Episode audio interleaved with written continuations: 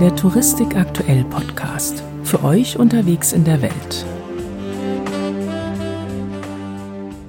Salve, buongiorno. Eh, molto felice oggi di viaggiare tutti insieme nel nostro meraviglioso paese alla scoperta di un'Italia nascosta. Italien war eines der ersten Traumziele der Deutschen in den 1950ern und ist es bis heute geblieben. Millionen von uns lassen sich von Dolce Vita, Pasta, römischen Ruinen und weißen Stränden locken. Und viele auch gleich mehrmals.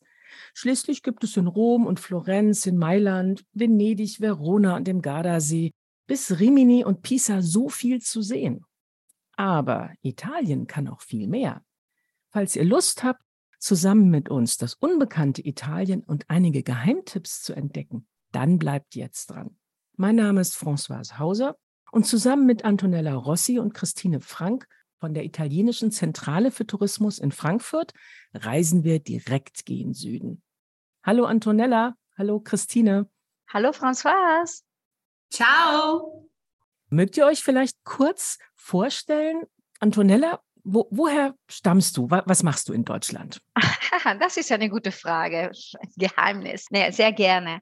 Ich lebe jetzt seit über 20 Jahren in Deutschland, in Frankfurt und äh, aus beruflichen Gründen natürlich. Und äh, dann habe ich eigentlich meine Berufung sozusagen gefunden und bin ich äh, in, in, der Tourismusbranche tätig mhm. und äh, seit äh, über 15 Jahren für die ENIT, für die italienische Zentrale für Tourismus. Und ähm, ich komme ursprünglich aus Süditalien, aus äh, der Region Kampanien. Vielleicht äh, ist für, für viele so ein Begriff Neapel. Meine Heimatstadt ist aber Benevento, etwa so dreiviertel Stunde von Neapel im Hinterland. Eine sehr, sehr alte historische Stadt. Und Christine, wie ist deine Verbindung zu Italien? Ich höre so, du sprichst auch Italienisch, ne?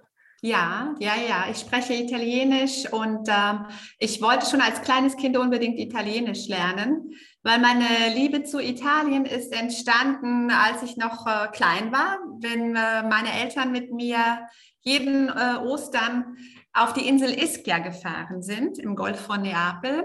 Und dieses Flair und diese Leichtigkeit, das habe ich schon als Kind gespürt und die Sprache fand ich wunderschön. Und ich habe gesagt, ich muss, wenn ich groß bin, Italienisch lernen und wollte immer auch irgendwie äh, eigentlich in Italien leben. Habe ich auch gemacht während meines äh, Erasmus-Studiums in Pisa und dann auch wegen eines Arbeitsaufenthaltes in Mailand. Äh, und dann hat es mich auf einmal zurückverschlagen nach Deutschland wegen der Arbeit für die mhm. ENIT nach Frankfurt. Und ja, ich bin eigentlich auch nur zurückgekommen, weil ich wusste, ich kann für Italien arbeiten und dass ich in Kontakt bleibe mit Italien und den Menschen. Das ist interessant. Ne? Ich glaube, wir haben hier fast alle irgendwelche Kindheitserinnerungen an Italien. Also bei mir ist das so ein bisschen, ich denke da an die ersten Reisen, da war ich noch sehr klein. Da sind wir mit meinen Eltern stramm von einer Sehenswürdigkeit zur nächsten gelaufen, weil es gab ja so viel zu sehen und die Zeit war so kurz. Ne? Und ich erinnere mich auch, das war auch immer unheimlich heiß und so. Also war gar nicht so unanstrengend. Ich glaube, heute reisen wir echt langsamer, oder? Also ich denke da so ein bisschen an diesen Trend Slow Traveling. Was bedeutet das in Italien? Also Slow Travel bedeutet, dass ich äh, wirklich äh, Lust habe, Land und Leute kennenzulernen, mir Zeit nehme für meine Reise und äh, äh da halt auch in Kontakt zu kommen mit den Einheimischen.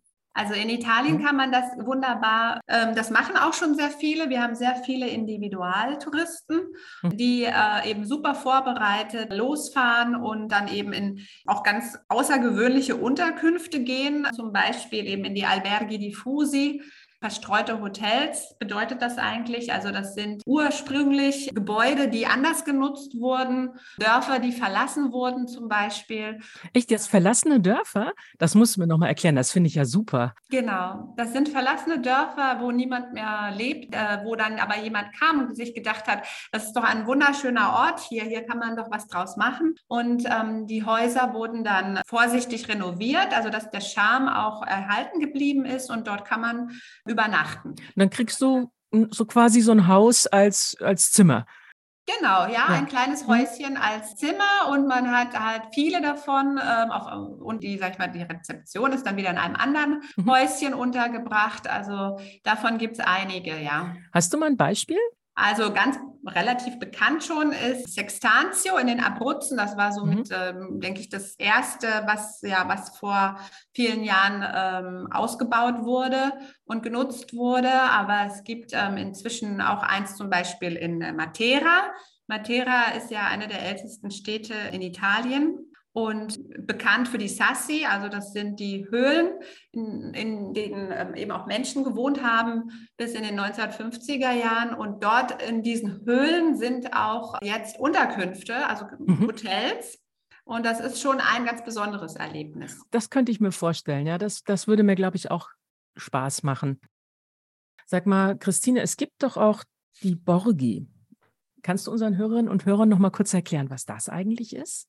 Ja, also die Borghi sind kleine, charmante Dörfer, von denen es sehr viele in Italien gibt, von Nord- bis Süditalien. Und ähm, das sind Feldsteinhäuser oder das sind eben historische Dörfer mit Feldsteinhäusern und ähm, Ziegeldächern, die meistens im Mittelalter rund um eine Burganlage auf mhm. einer Anhöhe entstanden sind und ähm, die halt heute noch unglaublich viel Ursprünglichkeit haben und ja, was einfach sehr hübsch ist, wenn man dort durch die Gassen schlendert, über die Kopfsteinpflaster und dort eben auch so, dass das Leben der Einheimischen mitkriegt, was halt dann doch auch oft noch sehr viel entspannter abläuft und wo man einfach das Gefühl hat, dass die Uhren noch langsamer mhm. ticken. Das ist so eine kleine Zeitreise, ne? So ins bisschen auch ins alte Italien.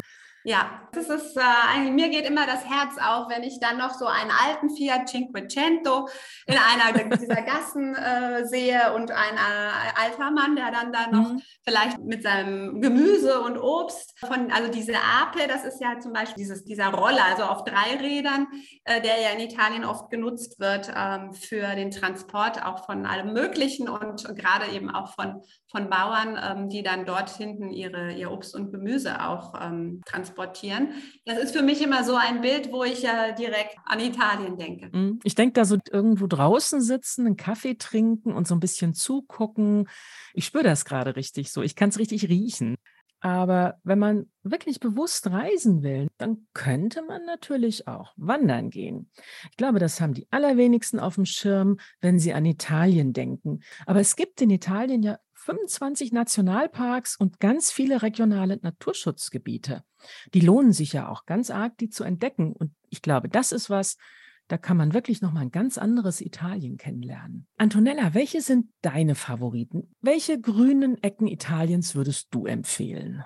Ich äh, als Süditalienerin sicher bevorzuge so grundsätzlich immer den Süden, sehr, sehr ursprünglich und äh, für mich auch authentisch und auch äh, menschennah, so irgendwie. Und von Natur her, so kann ich wirklich sagen, dass die Authentizität eigentlich der Ortschaften, der Landschaften ähm, ist einfach so unschlagbar. In meiner Region Kampagnen liebe ich sehr das Parco Nazionale del Cilento. Das ist äh, so von Grotten, Schluchten, Buchten, aber auch so eine gewisse Strandleben einfach, also mit ganz kleinen Buchten.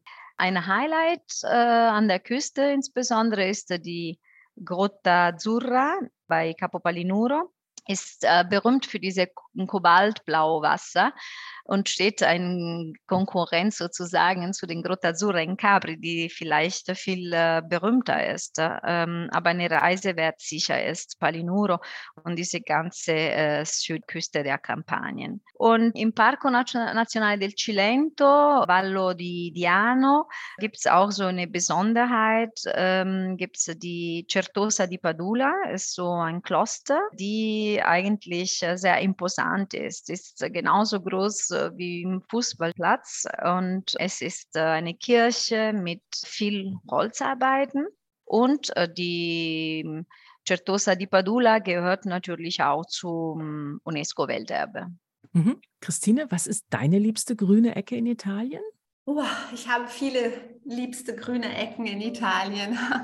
Also ähm, ja, im Herbst gehe ich halt gerne wandern in, in den Tälern in Südtirol, also ziemlich klassisch, aber es gibt auch dort noch viele, die jetzt also abseits der Seiseralm liegen und äh, nicht so, sag ich mal, überlaufen sind. Ich finde, die Dolomiten, die sind ja übrigens auch ähm, UNESCO-Naturerbe, immer wieder total beeindruckend. Und ansonsten bin ich aber auch im, im Süden, da habe ich einen, einen ganz tollen Nationalpark auf einer Pressereise kennengelernt. Das ist der Parco Nazionale del Pollino. Der liegt zwischen also Basilicata und in Kalabrien. Mhm. Und ich war völlig beeindruckt, dass man dort im Süden solche dichten Wälder hat und äh, also ein ganz dichter äh, Buchenwald. Da würde man gar nicht denken, dass man in Süditalien unterwegs ist. Ja, und, und der, der Park, äh, also auf 1200 Metern beispielsweise wandert man da und ist auch im Sommer recht allein unterwegs. Mhm. Also wenn dann begegnen einem vielleicht manchmal paar italienische Familien, die da auch äh, ja die Sommerfrische genießen, aber ansonsten ist man wirklich mit der Natur alleine. Und also der Baum, der als Symbol für diesen Park steht, ist, ähm, da muss ich jetzt selber noch mal gucken, nämlich auf Deutsch. Ich hatte das auch noch gar nicht gehört. Schlangenhautkiefer. Mhm. Das habe ich auch noch nie gehört, ja. Ja, das sind also ganz interessante Bäume, die auch ganz interessante Formationen annehmen dort oben und äh, die halt so heißen, weil die Rinde an eine Schlangenhaut erinnert. Ja, und ich finde diesen Park sehr ursprünglich und äh, ja, und das, es gibt auch viele Flüsse. Das ist also ein ganz toller Mix. Also man hat was Grünes, man hat Wasser.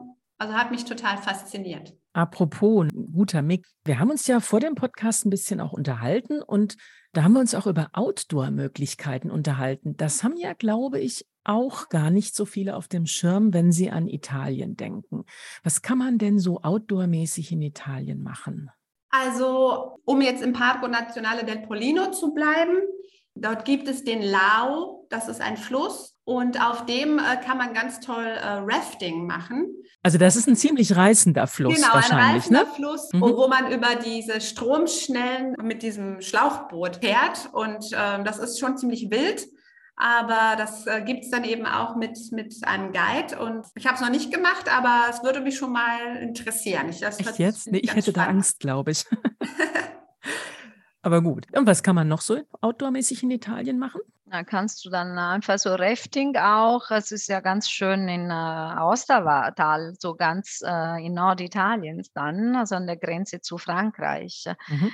Also so eine auch Lieblingsdestination, weniger bekannt bei den Deutschen, bei der Dora Baltea. Also es ist der Fluss und äh, ist auch ganz äh, atemberaubend, die Landschaft. Aber mhm. Rafting kann man auch in andere Regionen wie Umbrien, zum Beispiel in mittleren Italien, bei Spello. Das ist eine, eine wunderschöne Gelegenheit, einfach in Kontakt mit den Einheimischen zu kommen.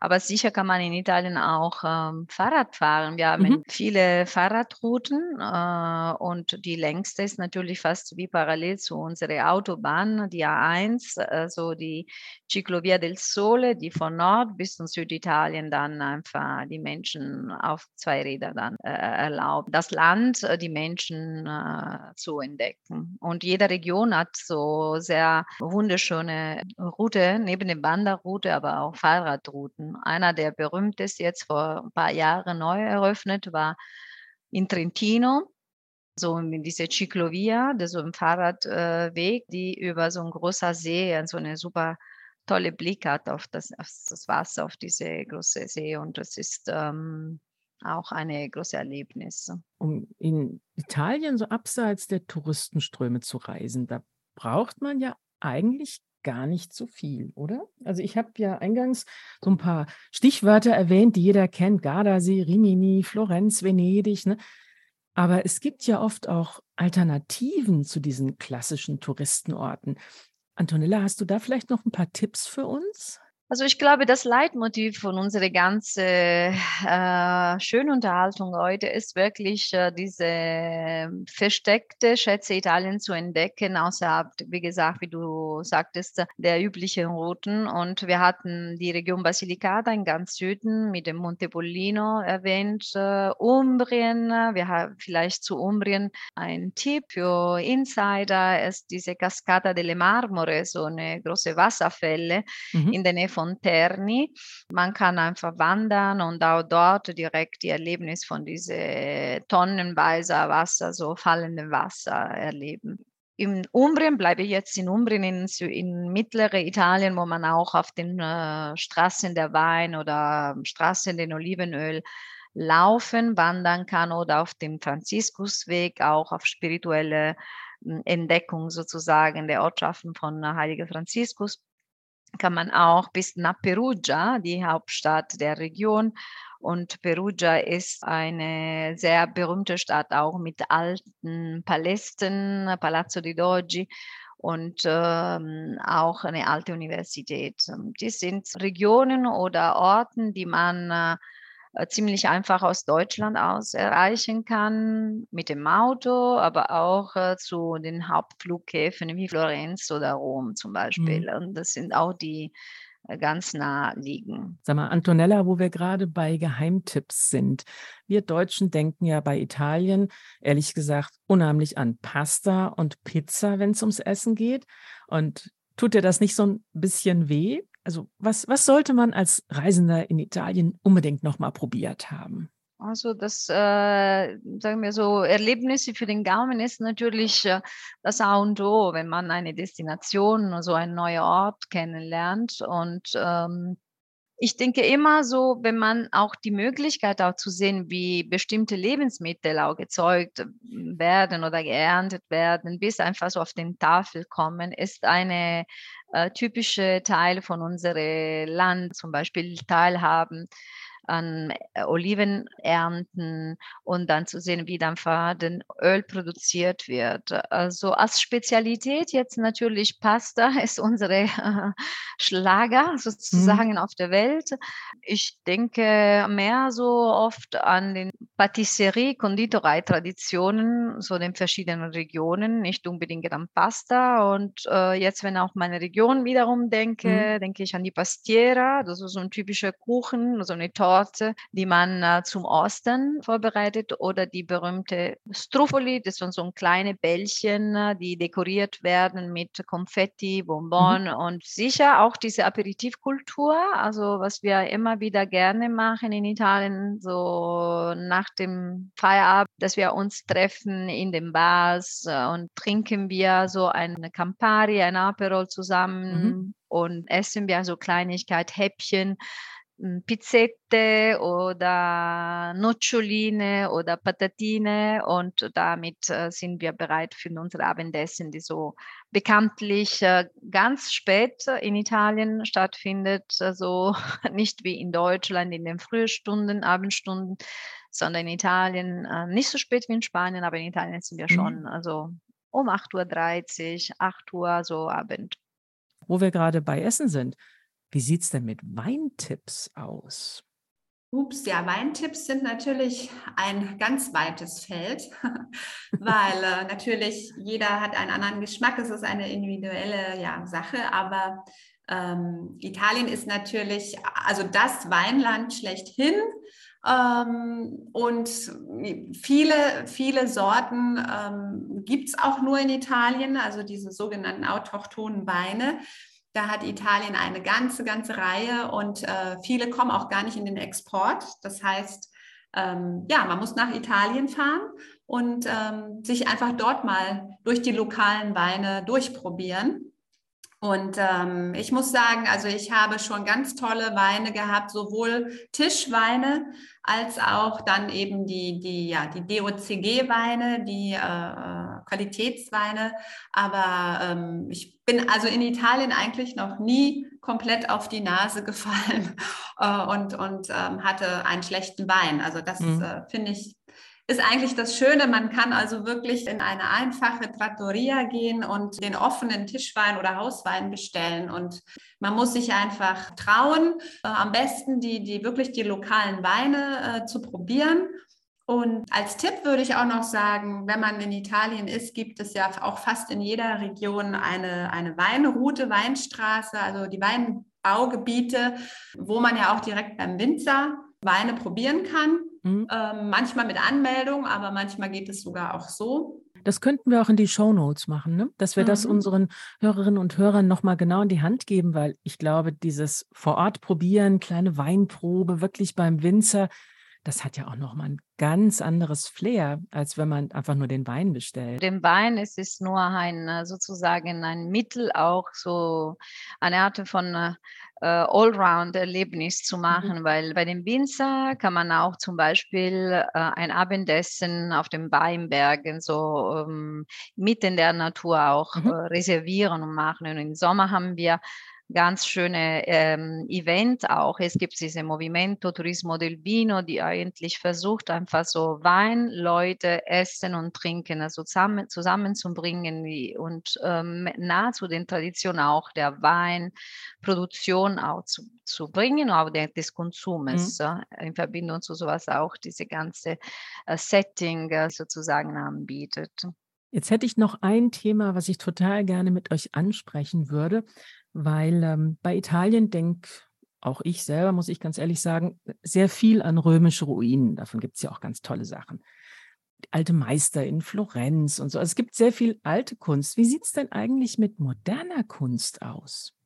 Also äh, ja, stimmt. Die meisten kennen einfach die äh, archäologische Überreste in Italien und das Forum in Rom. Aber Italien hat eine sehr große und sehr interessante internationale Kunstszene, zeitgenössische Szene. Okay, Venedig äh, müssen wir nicht so viel sagen mit der Nationale Biennale, aber wir haben auch so kleinere mhm. Orten, äh, die sogenannte versteckte Schätze Italiens, zum Beispiel äh, das Museum MART, das ist das äh, Museum di Arte Moderna e Contemporanea, die Abkürzung, in Rovereto mhm. in äh, Trentin. Also ist auch eine ganz äh, hypermoderne äh, architektonisches Komplex mit Glas- äh, und Stahlkuppeln. Mhm. Und dort kann man eigentlich viele Kunstwerke so von äh, Futuristen von dem, also vom Futurismus, Ab Abstraktismus und ähm, die Dauerausstellung ist sehr geschätzt auch von de, den Kunstliebhabern. Mhm. Und äh, das ist so einer von den äh, mehreren Möglichkeiten, Italien von einer ganz anderen äh, Perspektive kennenzulernen. Auch in Umbrien, wir haben schon mehrmals Umbrien erwähnt, gibt es ähm, in äh, der Stadt Terni. Das ist eine äh, Stadt eigentlich verbunden mit Industriekultur. Äh, da gab es einfach die Acciaieria, also Stahlproduktion. Gibt es ein Opificio in Terni, wo man auch moderne und zeitgenössische Kunstwerke wundern kann. Mhm. Und jetzt habe ich noch eine letzte Frage, weil wir kommen langsam ans Ende unseres Podcasts. Wenn ich jetzt wie so ein ganz typischer Deutscher vielleicht doch so eine Kombination aus Strand und Erholung und vielleicht aber auch doch Kultur und Geheimtipp haben will.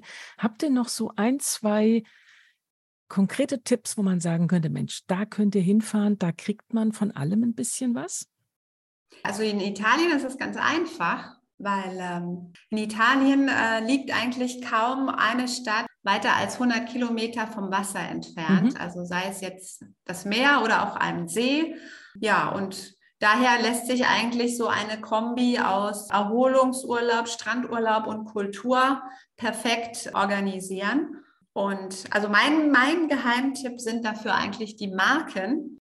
Es ist auch eine Region, die bei vielen Deutschen noch nicht ganz so bekannt ist, vielleicht. Wo ist das? Das ist in Mittelitalien an der Adriaküste. Aha. Und ähm, die Marken, also das ist eine ganz äh, tolle ähm, Landschaft, auch eine Hügellandschaft, in der aber auch viele kleine Kunststädte liegen, also zum Beispiel Ascoli Piceno oder auch äh, Offida, das ist ein kleines äh, äh, Dorf, gehört übrigens auch zu den schönsten Dörfern Italiens. Also sehr sehenswert und natürlich Urbino. Und Urbino ist UNESCO-Welterbe auch. Ja, das, das lohnt sich auf jeden Fall da mal dann einen Abstecher zu machen von den schönen Stränden, die es eben auch gibt in der Region. Ähm, da sei zum Beispiel genannt San Benedetto del Tronto. Das ist eine Küsten, ein Küstenort mit einem wunderschönen Sandstrand und ähm, ja, da lässt sich eben Badeurlaub und Kultururlaub ganz wunderbar kombinieren. Ja, liebe Hörerinnen und Hörer, jetzt sind wir wirklich am Ende unseres Podcasts angelangt. Viele Inspirationen und auch alle erwähnten Informationen findet ihr nochmal in den Show Notes und auf den Webseiten www.italia.it und www.enet.de. Vielen Dank, Antonella. Auch dir, Christine, vielen Dank. Danke dir. Danke, Françoise. Es hat Spaß gemacht. Also da bleibt uns eigentlich nur noch eins zu sagen. Wir sehen uns in Italien, ne? Arrivederci in Italia, senz'altro.